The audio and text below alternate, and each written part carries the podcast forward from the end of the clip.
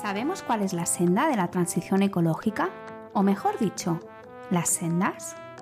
Y aún más importante, ¿seremos capaces de seguirlas?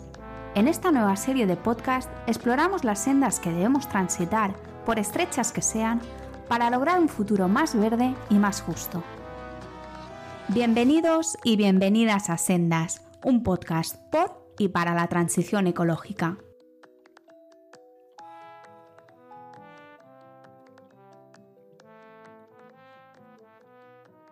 Buenos días, buenas tardes o buenas noches. Soy Pablo Rodríguez Ross y hoy tenemos con nosotros en Sendas a Félix Picazo en este primer episodio. Eh, Félix es investigador postdoctoral del Departamento de Ecología de la Unidad de Excelencia Modeling Nature de la Universidad de Granada. Asimismo, es profesor en el grado de Ciencias Biológicas, grado en Ciencias Ambientales, en el máster sobre Conservación, Gestión y Restauración de la Biodiversidad y también en el máster en Ciencias y Tecnologías del Agua. Sus investigaciones se centran en la ecología de comunidades y los patrones de diversidad y sus determinantes. Aparte, eh, Félix es cofundador de la plataforma de divulgación en ecología llamada Ecomandanga. Hola Félix, ¿cómo estás? ¿Me he dejado algo? Hola Pablo, ¿qué tal? Muy buenas. Pues eh, no, no, yo creo que es una presentación concisa, corta, pero precisa. Y bueno, ya sabes que tienes la responsabilidad de que este es el primer episodio, o sea que en función de cómo vaya esto, la gente seguirá escuchándonos eh, o no.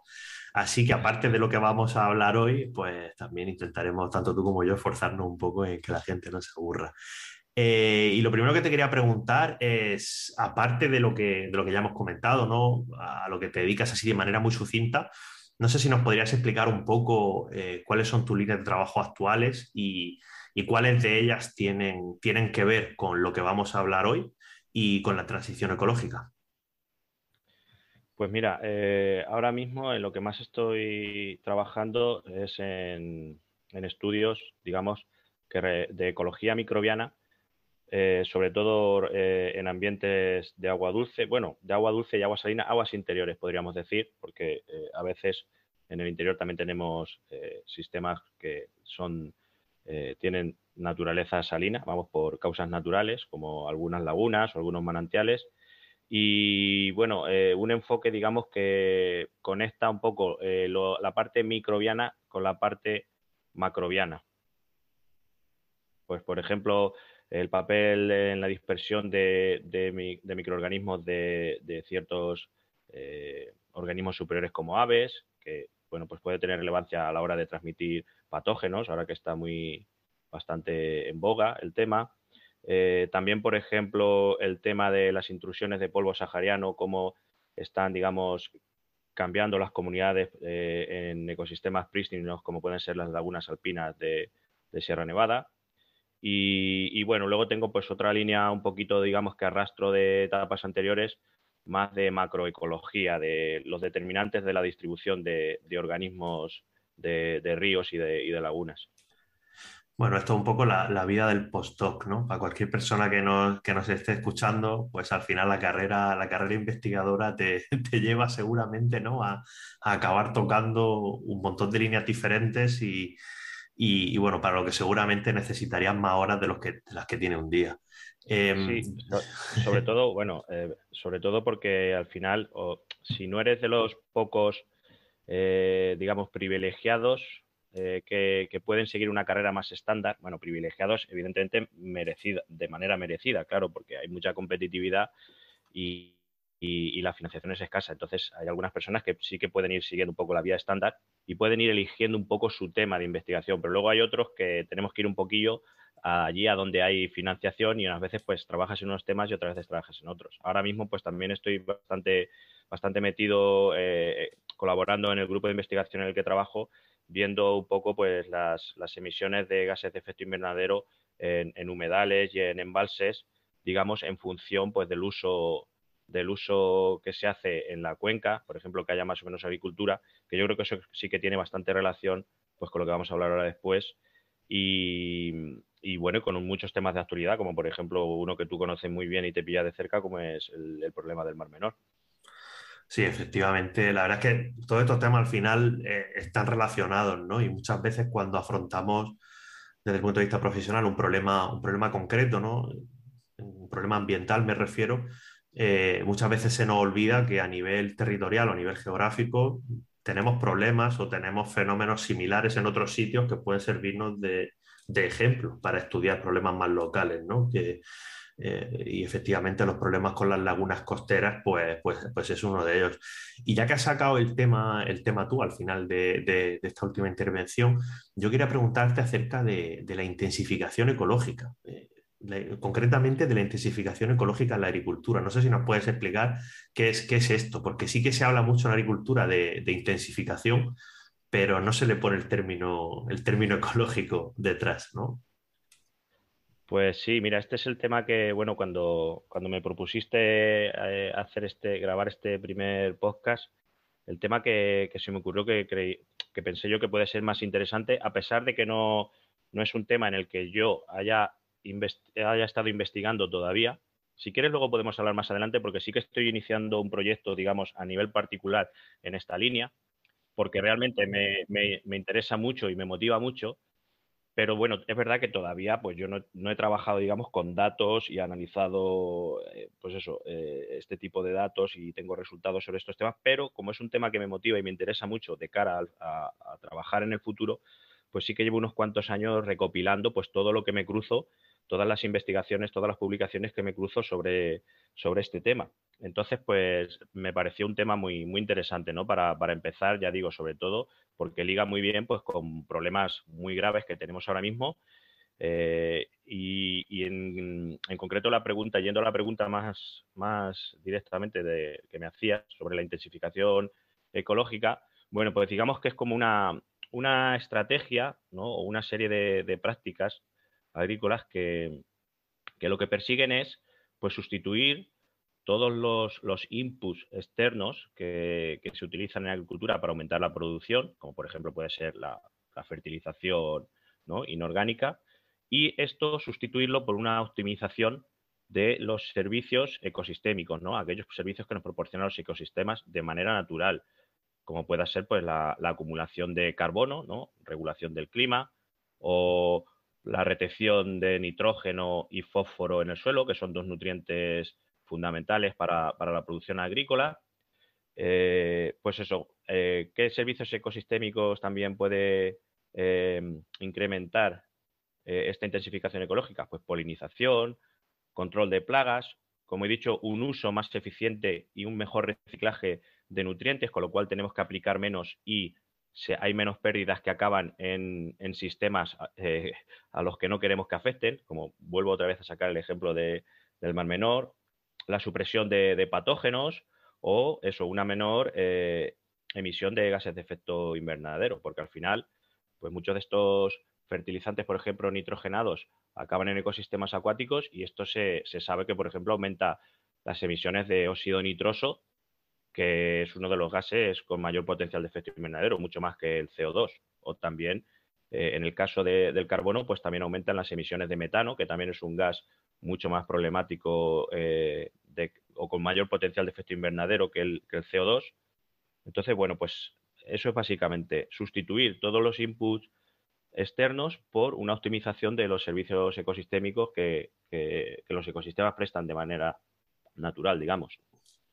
Claro, o sea, a mi modo de entender, hay, una, hay, una, hay un aspecto ¿no? que, seguramente muchas veces pues la gente no se da cuenta, o yo mismo no, me doy cuenta o no, o no tenemos en cuenta, ¿no? Y es que en la agricultura, em, cuando uno se aproxima, por ejemplo, a un campo de cultivo, o, también hay biodiversidad ahí, o mejor dicho, debería haberla, o mejor dicho, deberíamos fomentar que la hubiera, ¿no? Y tendemos a, pensar que este tipo de infraestructura o este tipo de, bueno, de infraestructura o de, Sí, o de prácticas humanas. también, ¿eh? Sí, una infraestructura o de prácticas. Sí, prácticas humanas muchas veces son, son como automáticamente excluyentes con, la con la biodiversidad, ¿no? Es decir, no, no, es que eh, en, este, en esta hectárea o en estas hectáreas lo que se hace es esto y la biodiversidad incluso mediante uso de, por ejemplo, de pesticidas, etcétera, etcétera, pues incluso es como que la biodiversidad la echa, ¿no? Es como lo, lo, que hay una biodiversidad que sí que es nociva para la práctica, pero hay otras muchas que posiblemente también se ven, se ven excluidas, ¿no? Y ya están saliendo artículos científicos que ahora comentaremos algunos que están demostrando que, bueno, que este tipo de prácticas pues también tiene un impacto para la biodiversidad, del cual... Em, no se habla mucho, ¿no? Y al fin y al cabo hablamos de esta relación entre biodiversidad y agricultura. Yo te quería preguntar, que es una pregunta súper general, ¿no? Y, que seguramente pues, me pongan mil peros, pero no sé si a lo mejor nos puedes poner algún ejemplo concreto, es si todos los agrosistemas eh, protegen igual a la biodiversidad. Es decir, cuando una persona se aproxima, como, yo te decía, ¿no? a un campo de cultivo y, lo mira y lo observa, eh, todos esos campos, todas esas, maneras de, producción agrícola protegen igual a la biodiversidad interna o circundante a dicho sistema. Pues evidentemente, eh, como en casi todo en la vida, hay un gradiente de, sistemas mucho más intensivos, ¿no? De monocultivo que ocupa cientos y cientos de hectáreas ininterrumpidos, a, bueno, pues sistemas eh, o paisajes que son mucho más en mosaico, mucho más diversos. Y fíjate que mm, si la gente reflexiona un poquillo, ¿en qué consiste básicamente la agricultura? La agricultura eh, lo que hace es causar una perturbación en el sistema natural para eliminar pues, organismos que puedan competir o que puedan hacer un uso de recursos que nos interesa que lo utilice nuestra planta objetivo. Tú causas una perturbación, retiras un poquito todo lo que no te interesa para centrarte en tu planta o cultivo objetivo. Claro, esto se puede hacer de una manera a lo bestia, como viene haciéndose en los últimos años, o de una manera un poquito más, más equilibrada o más, más integrada. Entonces, eh, vamos, eh, si uno revisa pues toda la literatura científica que está apareciendo eh, de, la gente que, de los investigadores que llevan años trabajando en estos temas, pues a lo que uno llega a la conclusión es que la, agricultura se ha metido, digamos, en una, en una carrera loca, digamos, hacia, hacia su propio colapso, porque, y es que esto está, vamos, muy relacionado con lo que estamos viendo ahora mismo. Es decir, tenemos una agricultura cada vez más intensiva, más industrial, pero esa agricultura depende de muchísimos inputs externos. Es decir, depende de un montón de, materias y de fuentes de energía que se, se, distribuyen, digamos, o hay una distribución a nivel global, ¿no? Entonces, la, agricultura ahora mismo depende totalmente de la globalización. Y eso es súper sensible, ya ya lo hemos visto con la pandemia, pues, por ejemplo, los barcos de, fertilizantes no llegaban a los, agricultores australianos. Tenían un problema gordo. O lo estamos viendo, por ejemplo, ahora con el conflicto bélico entre Rusia y Ucrania. Es decir, un sistema que depende, digamos, de conexiones globales es muy sensible cuando precisamente lo que decía de la intensificación ecológica va un poquito más pues a, los recursos que tiene a nivel local un, sistema. Por ejemplo, ¿qué, estrategias se utilizan en, en intensificación ecológica.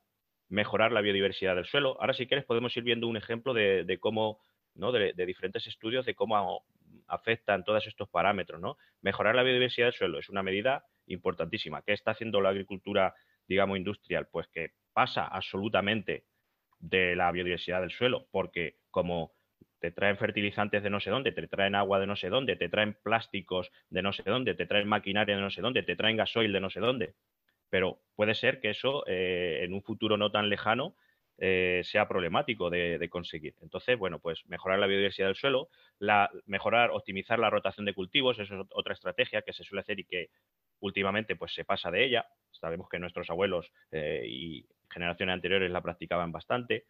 La mezcla de especies, los policultivos, también es otra estrategia que sabemos que funciona.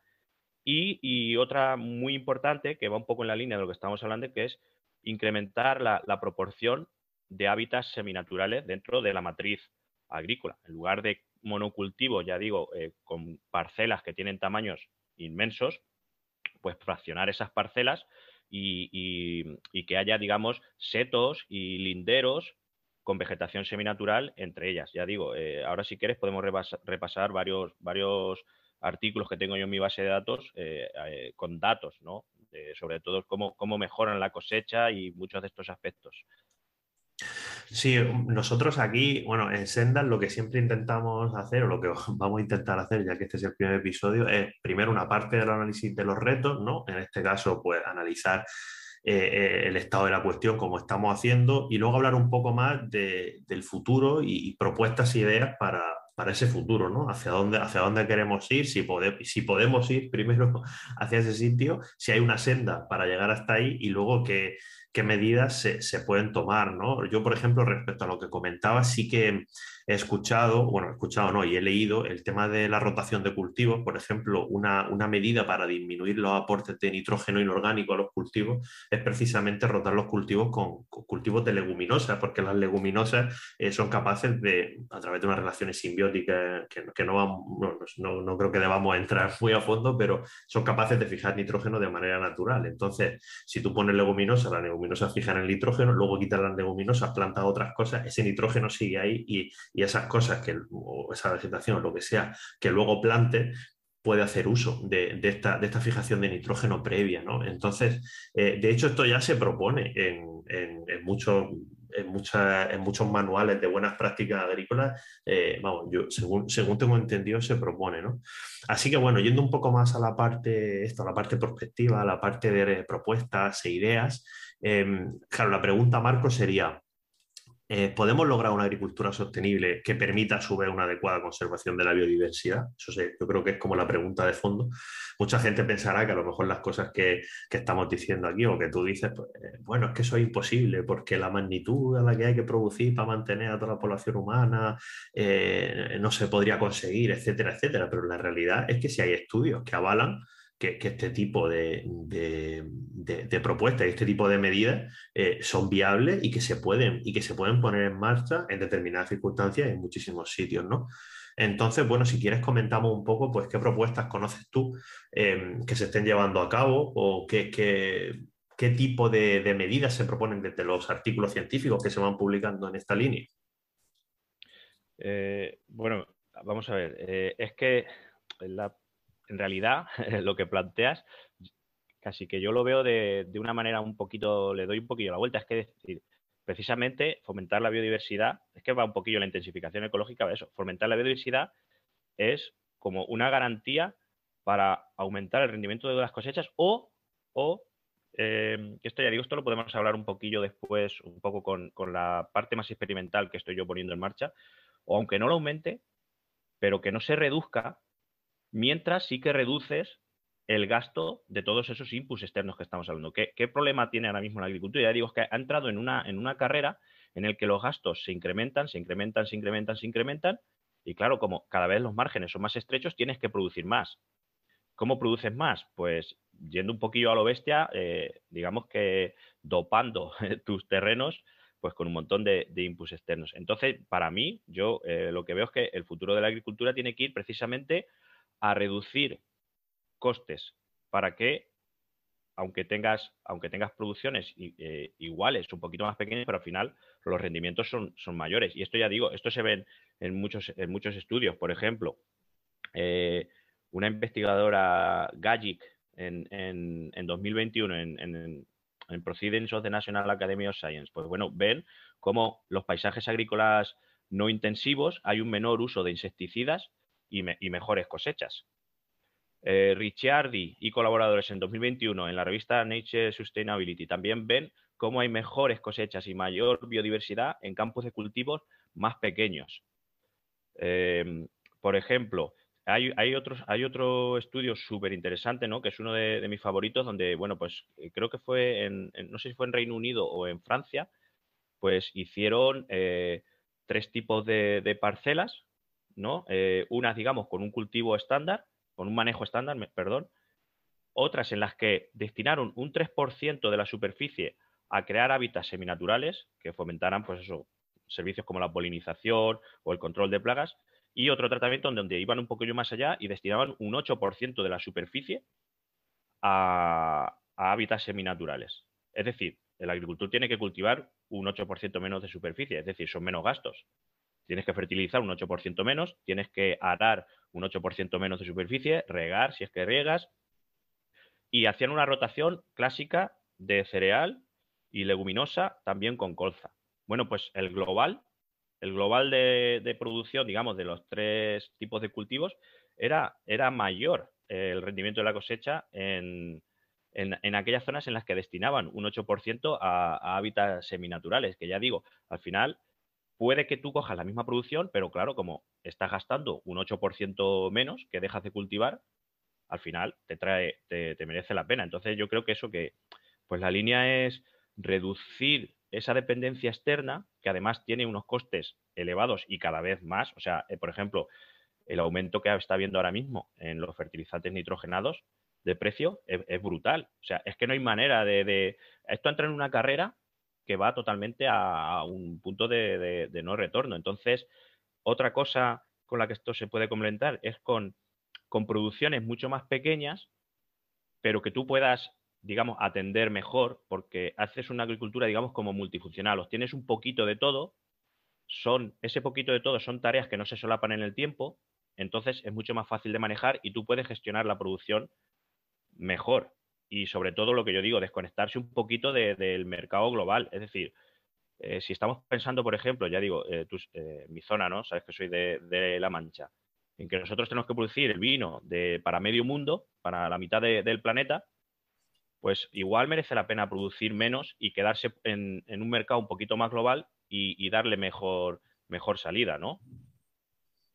En un mercado un poquito, más, un poquito más local, te refieres, ¿no? Sí, sí, yo ya digo, yo los, eh, pensamientos que, llevo, ¿no? Un poco con los experimentos que estoy yo ahora poniendo en marcha, es como, pues la producción que se quede en un entorno más local, incluso en, mi entorno más cercano, de familiares y amigos.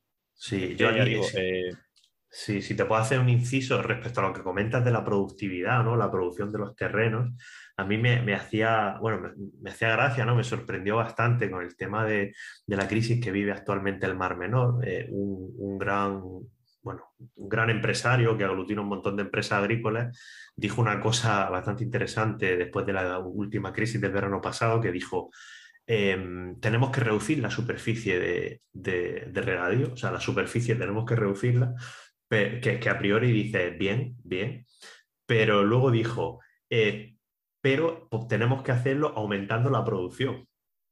O sea, y, al final es como una visión, eh, eh, tú lo que planteas es, oye, hay un tope que te marca el ecosistema y, tú puedes mantener ese tope de producción incluso reduciendo el uso del territorio. Y, en cambio lo que se proponía era, no, yo reduzco el uso del territorio, pero también quiero incrementar la producción, ¿no? Y al final yo, yo lo que veo es como que son dos planteamientos que chocan totalmente. Lo que tú propones, que es o lo que tú has visto que se puede hacer, que es, oye, se puede llegar a un nivel de producción relativamente alto, eh, incluso reduciendo inputs, insumos, etcétera, etcétera, versus el otro que, cuando, cuando te proponen que hay que reducir la, superficie o lo que sea, aún así quieren aumentar la producción. Y es como que al final es lo que tú dices, yo lo veo un poco como una espiral de, consumo, ¿no? Como que, al final el objetivo siempre es producir más, no, no es producir mejor y, ahí está un poco el debate, ¿no? El debate está entre se puede producir más o se puede producir mejor. O, y el debate a veces se acaba de una manera muy simple, porque llega un punto que los ecosistemas tienen una capacidad de carga, tienen un límite y dicen hasta aquí. y entonces el debate se acaba. Y entonces hay que pensar en producir mejor. Pero esto de eh, eh, vamos a reducir superficie, pero vamos a producir más, es como, es como no, si el problema, eh, si, si, tú produces más, aunque reduzca superficie, si los insumos, que es lo que tú explicas, siguen siendo los, los mismos o siguen siendo mayores, da igual la superficie que reduzca porque al final todo eso va al mismo sitio. No sé si me equivoco o no, o tú lo entiendes de la misma manera. Sí, es un poco, un poco vamos, lo que, lo que yo estaba planteando. Vamos a ver, yo creo que no. Eh, la cuestión no es producción en términos absolutos, sino, sino márgenes. Es decir, si tú con un 75% de la producción tienes unos márgenes mayores que con, el con lo que estás produciendo ahora mismo, tú reduces la, producción total, pero tienes unos márgenes mayores, de manera que el rendimiento es mayor. ¿Cuál es el, cuál es el problema? Y eso es lo que se ve con, con estos ejemplos, ¿no? En los que se reduce la superficie y la producción se mantiene, pero además, como gastas menos, pues tienes márgenes mayores. Yo creo que esa es la, clave, los márgenes. Em, no sé, por ejemplo, con el tema de, los fertilizantes, es que ya digo, mira, hay, también un trabajo también que, me encanta de, 2015 en el Journal of Applied Ecology de, Bender y Van der Heyden, donde, donde hacen un ensayo, cogen, cogen suelo estéril y hacen distintos, vamos, lo ponen en, en distintos recipientes y luego cogen suelo natural y, lo filtran ¿no? por distintos eh, luces de malla, de manera que en unos solo se cuelan microorganismos y en otros se cuela una comunidad más diversa, microorganismos más otras cosas. Y eso lo, inoculan en el suelo estéril. Bueno, pues lo que se ve, luego fertilizan y lo que se ve es como en el suelo que tiene, desde el suelo estéril hasta el suelo que tiene más biodiversidad, como ahí eh, esos suelos con mayor riqueza de organismos aumentan el rendimiento de la cosecha, en este caso eran maíz y trigo, y aumentan la absorción de nitrógeno y fósforo. ¿Por qué? Porque, sobre todo porque reducen las pérdidas que hay por lisiviación. Es decir, cuanto más biodiversidad hay, esos nutrientes están recirculando mucho más. Es como si en un sitio que no hay biodiversidad tú estás eh, echando nitrógeno y fósforo, fertilizantes, pero no hay manera de, recircularlo, se desaprovecha mucho, mucho al final va por, se pierde por escorrentía, se va a aguas superficiales o por infiltración se va al acuífero, que vamos, yo creo que cualquiera que esté ahora un poquito eh, puesto en el tema del mar menor, pues evidentemente le estará, lo que yo estoy comentando, le habrá traído a, su cabeza ese ejemplo. Sí, no, totalmente. Todos estos artículos que tú, que tú vas comentando eh, los dejaremos en la descripción de este episodio para que cualquiera, bueno, para que cualquiera pueda consultarlos y pueda informarse y vea que, bueno, al fin y al cabo todo esto son artículos científicos, trabajos que, se han venido haciendo, ¿no? Entonces, eh, vamos un poco a nivel ya que era lo que tú, de lo que tú, de lo que, lo, que tú querías hablar, ¿no? Eh, claro, o sea, hay mucha gente que no conoce que, que los investigadores en vuestro en vuestro tiempo libre eh, hacéis otras cosas, ¿no? Y, algunos pues sois un poco, sois un poco así de, de pasoca en cierto sentido y incluso lo usáis un poco para experimentar y para ir avanzando en aquellas cosas que os llaman la atención, ¿no?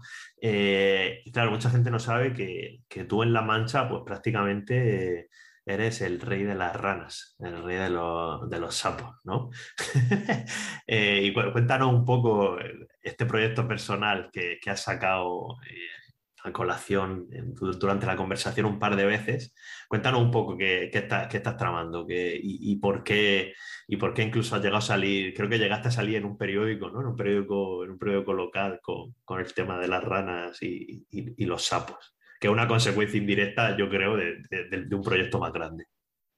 Sí, bueno, esto es como, son eh, bueno, pues eh, yo estoy muy, muy a tope, digamos, con, la, con la, restauración ¿no? de, ecosistemas. Entonces, bueno, son como dos cosas diferentes.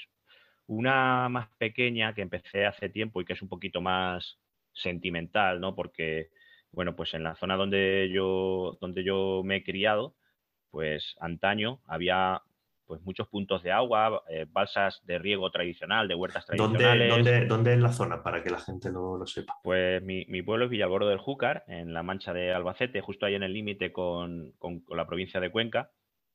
Y bueno, pues es un paisaje de, llanura típico de agricultura mediterránea, con vid, con olivo, con, con almendro, con cereal pero que en los últimos años, pues bueno, ha sufrido también, como, en casi todas partes, una transformación, una intensificación importante. Entonces, esa intensificación al final pues, ha hecho que muchos puntos de agua, ¿no? de balsas de riego de huertas tradicionales y también el descenso del nivel de los acuíferos, muchos manantiales que había, porque esto está justo en el Valle del Júcar, muchos manantiales que había también han desaparecido. Entonces, esos eran puntos de cría para anfibios.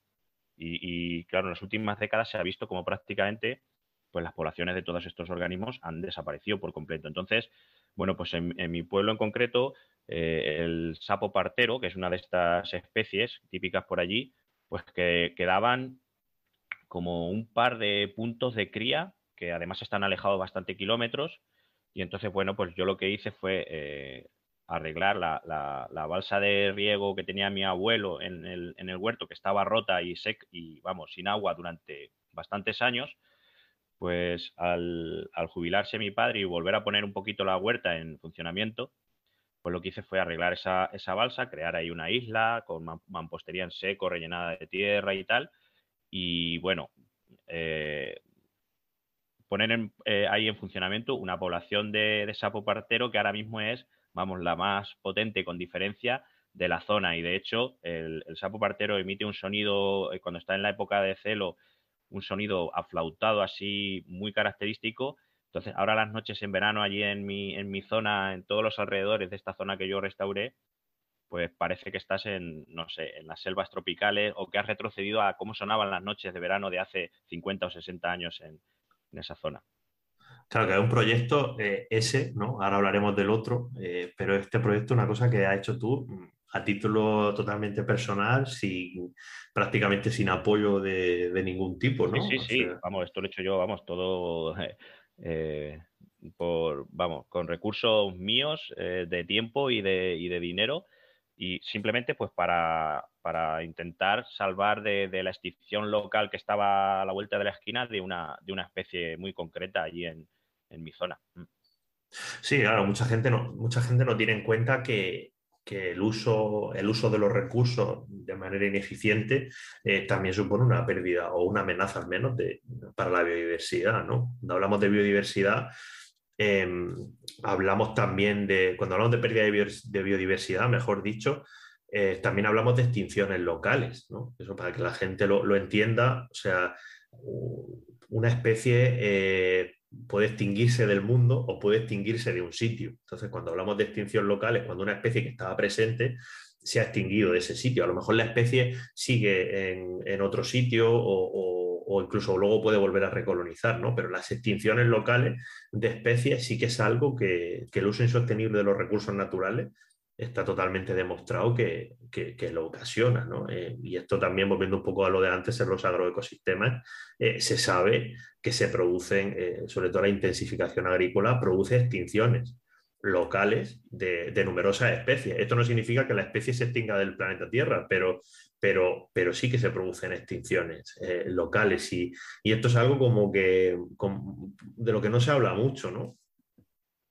Y bueno, y yendo más allá, no solo extinciones, porque el problema ya no es si desaparece o no desaparece la especie, es que aunque la especie no desaparezca, pero la reducción de las poblaciones de muchas especies que tienen un papel súper importante en el funcionamiento de los ecosistemas, claro, no es lo mismo que haya ¿Qué te voy a decir? Mira, por ejemplo, un artículo que tenía yo aquí también preparado, precisamente con el colapso del ciclo de fósforo. Porque si con la fertilización por nitrógeno tenemos un problema, con el, de fósforo tenemos un problema más gordo, porque el nitrógeno aún aún lo nosotros hemos aprendido a sintetizarlo de, manera, de manera artificial, ¿no? Con el proceso de Haber-Bosch, que para quien tenga curiosidad le, recomiendo que lo, que lo busque, porque es algo que, cambió un poquito el mundo, ¿no? Desde que hace un, un un siglo más o menos se, optimizó ese, proceso. Pero con el fósforo tenemos un problema más gordo porque no sabemos eh, fabricarlo. Está, está en la litosfera en ciertas partes y lo que, lo que está ocurriendo es que toda la biodiversidad que recirculaba el fósforo y que es eh, algo fundamental para, también para la agricultura, está, ha colapsado. Entonces, por ejemplo, sabemos que la desaparición de los cetáceos, que eran los encargados de, devolver, digamos, todo el fósforo que acaba por efecto de la gravedad y del movimiento de las corrientes de agua acaba en el fondo del mar, pues eran los que se ocupaban de, traerlo a superficie. Pues ese proceso está ahora mismo al 23% de lo que era su capacidad original. Lo hemos perdido en un 77%, pero es que el fósforo que cuando lo llevaban a superficie los cetáceos lo traían las aves marinas y los peces anádromos como los salmones que vienen luego a los ríos lo traían de vuelta a tierra, ese, ese proceso se ha perdido un 96% de él. Y luego todos los grandes herbívoros que desde tierra, lo, eh, digamos en, las zonas de costa y orillas de río, lo llevaban tierra adentro, otra vez recircular el fósforo tierra, tierra adentro, pues ese se ha perdido, eh, si, no, si no me equivoco, en, en un 92%. O sea, mm, la abundancia también es importante, aunque una especie no llegue a desaparecer pero si quedan pocos ejemplares, pues la función que hacen prácticamente está desaparecida. Sí, no, al fin y al cabo, sí, a veces tendemos a hablar de, es como decías tú al principio, ¿no? De esta conversación, al final todo es un gradiente, ¿no? tendemos a veces a, ver las cosas blancas o negras, ¿no? ¿Se extingue la especie localmente o no? Cuando en verdad una, una reducción de la misma, es decir, moverse en ese gradiente, eh, hacia un lado o hacia el otro ya tiene un impacto. ¿no? es necesario que algo se extinga localmente para que los, servicios ecosistémicos se vean, se vean mermados. ¿no? Y luego, cuéntanos un poco acerca de la otra parte del, proyecto. Bueno, pues esto ya tiene mucha más relación ¿no? con los temas que estábamos hablando al principio, porque digamos que después de, este, de esta experiencia eh, restaurando ambientes acuáticos, que es muy, muy, muy satisfactoria a nivel personal, porque ya digo que con poquito que hagas, eh, ver cómo se recupera la naturaleza, con poquito que hagas, es es algo, vamos, ya digo, para mí eh, no hay nada que, iguale eso. Y te lo pueden corroborar muchos amigos que han venido allí a, escuchar la población esta de anfibios por las noches en verano, mientras te tomas una cervecita y tal, que es, es algo, bueno, tengo eh, amigos que tienen hijos pequeños que han ido allí y que luego cuando están en su casa escuchan, por ejemplo, un grifo gotear y, rápidamente se acuerdan del sonido de... O sea, es algo que te marca y ya digo, una experiencia brutal. Después de eso, Ahora estoy ya en, algo ya más serio, ¿no? Porque es algo a medio, plazo, a medio largo plazo que a mí me gustaría, digamos que ahora mismo tengo ya en, ambientes terrestres y en, sistemas agrícolas, pues estoy haciendo ahora otro proyecto de, restauración en una parcela que adquirí yo también por, por mis propios medios,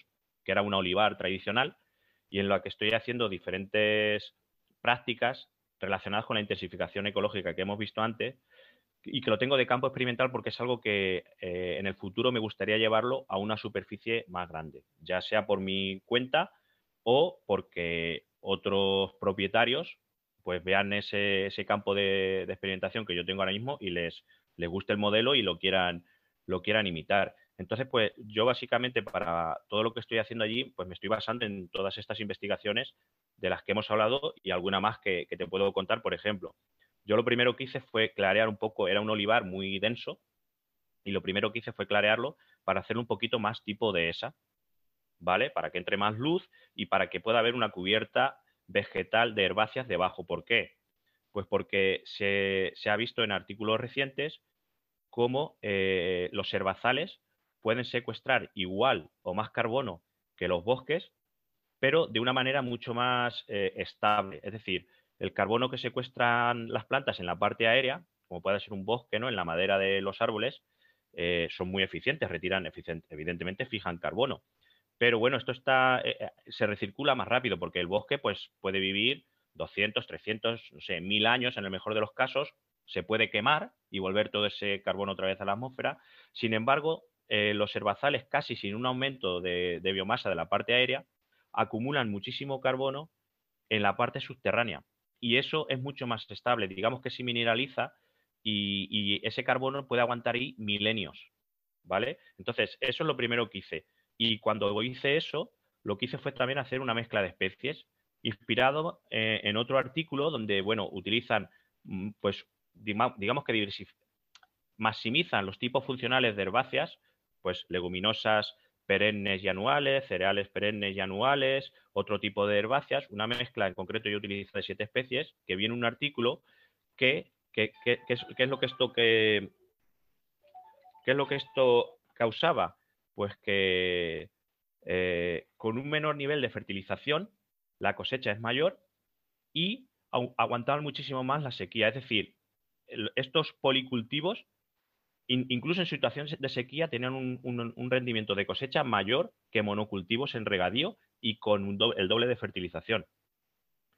Y esto lo estoy complementando también con un cinturón, digamos, de, setos, de, arbustos de diferentes especies que ofrezcan flores a los polinizadores en primavera y luego frutos, pues sobre todo a aves en, en verano, otoño. ¿Por qué? Bueno, pues porque igual ya se ha visto que en, sitios donde hay una polinización, sobre todo polinización silvestre, un aumento de la polinización por, eh, abejas silvestres, pues por ejemplo, hay un, eh, hay un estudio con fresas donde se ve que el fruto es un 50%, un 50 mayor que en campos de fresa que, no tienen polinización por insectos o incluso que aunque tengan polinización por abejas de la miel. O en cultivos de sandía, se ha visto también que promocionar la, polinización hace que la proporción de plantas que dan dos sandías, digamos, con tamaño comercial, sea mucho mayor que en cultivo de sandía donde lo que se hace es regar más o fertilizar más. Entonces, bueno, eso es un poquillo todo lo que llevo ahora mismo eh, entre manos. Todo de secano, por supuesto, y darle al sistema como una mayor resiliencia para que pueda aguantar sequías, mejor que, los monocultivos que hay al lado, que puedan eh, afrontar plagas con mayor seguridad o, que tengan, estén menos afectadas por plagas que los cultivos cercanos, aumentando esa proporción de hábitats seminaturales que digo, esos setos. y es un poquillo ahora lo que, lo que llevo entre manos. Vamos, estoy, tengo un plan de monitorización a largo plazo. Cada año voy cogiendo muestras de, insectos, de suelo, para ver los microorganismos, los nutrientes. Y a lo largo de, dentro de unos años, cuando tenga una serie de datos, pues espero poder pues ofertar para los estudiantes pues algún trabajo de fin de máster donde podamos ir publicando los resultados. Madre mía, y, y, estás viendo así ya por curiosidad, estás viendo que, porque supongo que la finca no, el terreno este no, está aislado del resto, ¿no? Que, habrá otras fincas circundantes, incluso colindantes, ¿no? Y mm, estás viendo si hay algún efecto domino, o sea, en el sentido, si ves que la gente que está alrededor de, tu terreno pues te pregunta o se interesa o incluso está empezando a copiar alguna de estas cosas. De momento no, porque es que acabo de empezar, o sea, empecé este invierno, ¿vale? entonces, estas cosas van muy lentos. Por ejemplo, están plantados los setos hasta que hacen falta tres, cuatro años igual hasta que se desarrolle. Por ejemplo, en el suelo sí que espero ver ya eh, algunos cambios. Eh, pues ya, digamos que con el. Yo voy a dejar de arar. Entonces, ahí ya espero ver algunos cambios eh, dentro de pocos años, ¿no? Porque yo ya tengo una, una cubierta herbácea permanente. Además, con, con, esto, al principio, fíjate que se, hice la siembra y, vinieron los dos meses más secos de los últimos veintitantos años y veía que se echaba a perder, pero bueno, luego vinieron eh, marzo y abril que han sido muy lluviosos y ahora mismo hay una cubierta herbácea ya eh, importante. Entonces yo sí que espero que cuando esto vaya avanzando, pues la gente se vaya interesando y, me vaya preguntando y sí que pueda haber opciones de que haya más gente, porque piensa que también en estos sitios está ocurriendo dos cosas, que por un lado, hay, hay gente con mucho dinero que está comprando terreno y haciendo pues el típico monocultivo, vamos, eh, cientos de hectáreas que se transforman de la noche a la mañana. Bueno, esto no te lo he dicho, pero esto es una zona muy importante para aves esteparias como Abutarda, como el Sisón, que lo acaban de declarar en peligro de extinción, y otras muchas. Claro, esas transformaciones casi de la noche a la mañana de cientos de hectáreas, pues son, claro, eh, trágicas, ¿no? Para este tipo de, de especie. Entonces, yo también estoy enfocado en no te lo he dicho, pero la siembra también yo la voy a dejar porque quiero que haya un banco de semillas que atraiga aves, porque también es otra fuente de fertilización, ¿no? Son recursos que vienen cuando vienen ahí a alimentarse, pues también acaban eh, fertilizando. Entonces, bueno, esto es un pequeño ejemplo. Bueno, mi terreno, no soy ningún terrateniente, ¿vale? Es más pequeño de una hectárea y lo que sí que estoy haciendo es que he cogido como control otros cultivos similares en la zona, ¿vale? Con un manejo tradicional para yo comparar eh, eh, las prácticas que yo estoy haciendo con las prácticas tradicionales que se hacen en, en superficie o en terrenos, digamos, similares en, la misma zona. Ah, qué pasada. la, verdad es que, eh, bueno, yo supongo que dentro de unos años sí que la gente por allí seguramente se vaya interesando eh, porque claro, también supongo que el tipo de producciones que hay alrededor, pues tampoco serán producciones así muy, muy intensivistas o muy intensivas, por decirlo de alguna manera, sino que serán más pues, la típica producción tradicional que hacía la gente de, de, los pueblos cercanos y tal, pero bueno, yo creo que seguramente le, le, sea, le sea interesante, ¿no? Al fin y al cabo, muchas veces este tipo de cosas eh, es un poco a veces volver a cómo se hacían algunas prácticas antaño, ¿no? porque yo, yo sí que no vengo, de, no vengo de familia relacionada con la agricultura, eh, pero sí que eh, mi, abuelo y mis bisabuelos sí que vivían en el campo de Cartagena y sí que tenían su agricultura de subsistencia, por decirlo de alguna manera, cuando el campo de Cartagena era, era, era de secano. Y, y muchas de las cosas que cuenta, pues yo me acuerdo que, me las contaba mi, abuela, que ella, que ella la hacía, ¿no? O sea, que, bueno, que hay cosas que, se perdieron en cierto modo y que, y que, y que, y que siguen siendo útiles. O sea, es decir, no, aquí nadie habla de una vuelta al pasado, pero sí que hay cosas que se hacían antes que es una pena que, se hayan, que se hayan ido dejando de hacer, ¿no? Sobre todo también, a mi juicio, porque Quiero decir, antes, si tú tenías, como tú dices, tengo menos de una hectárea, pero si tú tenías menos de una hectárea y tu familia dependía de esa, de esa, de esa hectárea, eh, no solo, la hectárea no solo la usabas para, para, por decirlo manera, para producir alimento en, un sentido agrícola, sino que también pues tenía animales, también te interesaba tener otro tipo, un tipo de vegetación para alimentar a los animales, te interesaba tener frutales porque también necesitaba la fruta, etcétera, etcétera. Es decir, que el 100% de la superficie no se destinaba ¿no? a una única cosa, sino que se potenciaba esa multifuncionalidad, por decirlo de alguna manera, de, de un terreno, ¿no? Y eso yo sí que creo que, que, que en muchas explotaciones, pues seguramente se puede ir haciendo. Oye, Félix, ya estamos acabando, ya estamos acabando. Eh, bueno, un incisillo último. No, bueno, que en relación a esto que estabas comentando, es que, claro, evidentemente no te he contado todo, pero es que uno de mis objetivos precisamente es producir un poquito de muchas cosas. Entonces, yo he diversificado también. También tengo unos poquitos almendros, que los he plantado yo porque era, como te digo, de inicio era un olivar, ¿vale?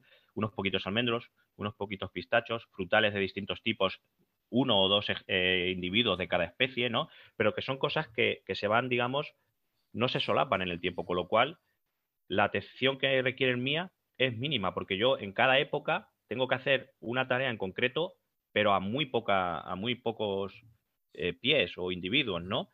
Y en el futuro me gustaría, siguiendo en esta diversificación, pues lo ideal sería, si en algún momento lo puedo hacer en más superficie, meter ganado y pues también, por ejemplo, miel, es decir, al final tener un poquito de muchas cosas, de manera que a ti te requiera una atención mínima, sí, continuada, pero de baja intensidad.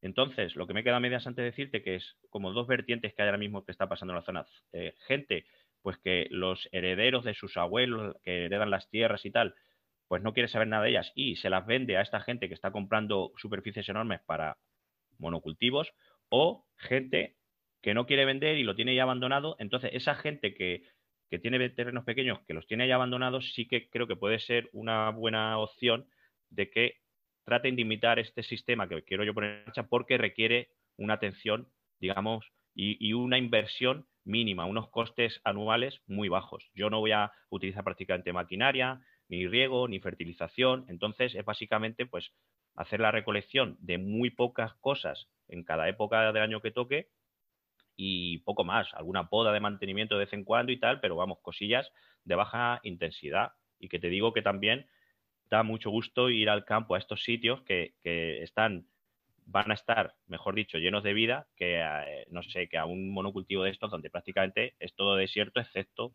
eh, la planta objetivo. Bueno, Sí, sí, no. Yo creo que ahora la gente que cuando escuche esto, pues seguramente te escriben para preguntarte que dónde está tu tarea y, te hagan alguna visitilla furtiva, al menos para escuchar desde, desde la valla cómo suenan esos sapos y cómo, cómo se huelen todas esas hierbas. Eh, yo te quería preguntar, simplemente para acabar, una cosa que, que vamos a intentar hacer en el resto de episodios es eh, si pudiera recomendarles a la gente, aparte de que ya he dicho que los, papers los vamos a dejar en la descripción, pero si pudiera recomendar a la gente algo que, te guste a ti relacionado con, esta cuestión o algo que te evoque a esta cuestión, eh, sean libros, sea lo, que sea, ¿no? Yo recomendaría un libro que se llama Pensar en Sistemas de Donella Meadows, que acaba de publicar Em, Capitán Swing y que es un libro que, viene muy bien para entender qué son los sistemas, ¿no? Y qué son los flujos y qué son los insumos y todo esto de lo que tú, de lo que tú estás hablando. Y, se explica desde lo más básico hasta lo más complejo. Así que yo lo recomiendo encarecidamente. ¿Y qué recomiendas tú? Pues bueno, eh, como, ya has recomendado tú al principio, eh, Comandanga, ¿no? la web de divulgación que, que llevamos entre, bueno, que coordinamos Tano, Dani y yo, que también, también los conoces, sobre todo porque son paisanos tuyos, pues como eso ya lo has recomendado tú, pero que vamos, que yo creo que ahí, ahí estamos sacando, divulgando bastante sobre estos temas, pues hay otro blog que en la, en la revista de investigación y ciencia que se llama Arida Cutis y que lleva gente del laboratorio de Fernando Maestre y algunos de sus pupilos que ahora ya son independientes, pues como Pablo García Palacios o como Santiago Siliveres. El primero está en un centro de investigación en Madrid, el segundo está en la Universidad de Alicante también. Eh, y luego, fíjate que algo que, un libro que yo le recomiendo a mis alumnos, que ya tiene sus años, pero que para mí es muy especial porque fue la primera vez, digamos, que yo empecé a darme cuenta de muchas de estas conexiones, ¿no? De cómo la naturaleza, pues al final hay que tener una visión holística porque está todo conectado. Y es un libro muy asequible, pero que tiene, y con capítulos cortos que se lee muy fácil porque cada uno es una historia muy corta, ¿no? De independiente de 8 o 10 páginas, y que es el libro que se llama Vida, La naturaleza en peligro de Miguel Delibes, hijo, el hijo del, escritor famoso, ¿no? Y que, fue también director de, la Estación Biológica de Doñana hace, hace unos años. Bueno, sí, de hecho, sí, sí es presidente ahora del Consejo de, Doñana o algo así. O sea, es decir, ya, ya salió de la investigación y ahora sigue siendo, creo que, presidente del Consejo, ¿no? que aglutina tanto a la ciencia como a colectivos sociales, como a entidades empresariales, etcétera, etcétera, para, para, bueno, para garantizar al fin y al cabo la, pervivencia de Doñana y, la sostenibilidad que, necesita. Eh, mucha gente no sabe que, que, Miguel de tuvo un hijo que luego fue investigador y que es un investigador también súper célebre y que es uno de los mejores conservacionistas que tenemos en este país. O sea que los santos inocentes de, su padre dieron, dieron para mucho también en su casa. Bueno, y ahora el nieto, ¿no? El hijo de, la de la persona que estamos hablando, pues también es investigador y trabaja sobre todo en temas de, pues de lo que se llama ahora rewilding, ¿no? Como digamos, devolver un poco la, fauna original a los, a los, ecosistemas precisamente para, para no perder la funcionalidad ¿no? de, esos ecosistemas. Pues ya te digo, este libro, yo creo que para, porque a lo mejor hay otros libros que son un poquito más específicos o más complejos, este es como algo muy sencillo que ya digo, cuando yo todavía no estaba metido, hablo de mi juventud, mi adolescencia, cuando yo todavía no estaba metido en estos temas, pues fue para mí clave y de hecho yo se lo estoy recomendando ahora a los alumnos que tengo de primero de grado, se lo estoy recomendando porque es algo como muy, muy asequible, ¿no? El lenguaje para, ir adentrándote un poco y conociendo todo esto, este mundo y todas estas conexiones de, que hay en los, en los ecosistemas. Pues muchísimas gracias, Félix. Yo creo que, lo podemos dejar aquí. Eh, creo que ha quedado bastante claro todo. Así que nada, si alguien tiene cualquier duda, pues diles para acabar dónde, dónde te pueden encontrar. Bueno, pues quien quiera, quien quiera, digamos, seguir un poquito la, pista pues de próximas investigaciones que, se, que vaya a publicar, o mm, el que lidero yo o en las que colaboro, o, ya más el tema divulgativo, o, incluso pues los proyectos de restauración estos que estoy llevando a cabo y que espero pues próximamente pues ir haciendo pues hay como alguna actualización ¿no? de los pasos que voy dando, pues vamos, básicamente en Twitter, arroba Silef, ¿no? Félix al revés, empezando con X, Silef guion bajo AB, ¿no? De Albacete. Soy un poco original. Ah, ese, AB de Albacete. Ah, yo no lo sabía. O en, Instagram, pues eh, es Félix, Félix, pero con H intercalada entre la F y la E, 6. Eh, Félix, Félix 6. ¿Vale? Esto también tiene su explicación y es porque Helix, Helix es el nombre de, de una especie de molusco, ¿no? De caracol que es como, bueno, como llamaban a, a, la familia de mi padre en mi pueblo. Entonces, bueno, también tiene su, su doble juego. Vaya, vaya. Y por pues supuesto el blog de Comandanga, ¿eh? ese sí que, vamos, lo recomiendo porque ahí hay una divulgación de trabajos muy serios, pero muy, muy interesantes y muy potentes, con el máximo rigor científico y contados, digamos, con un lenguaje un poquito sencillo y en versión reducida. Sí, sí, yo a la gente recomiendo que cada mañana se tome su café y su, y su buena dosis de, de comandanga. Así que nada, Félix, muchísimas gracias y hasta la próxima. Nada, muchas gracias a ti, Pablo, y espero que, vaya muy bien esta, esta nueva aventura. Un abrazo. esperemos que sí. Hasta luego. Ya puedes escuchar Sendas en las principales plataformas de podcast y no olvides seguirnos en arroba sendaspodcast en Twitter e Instagram.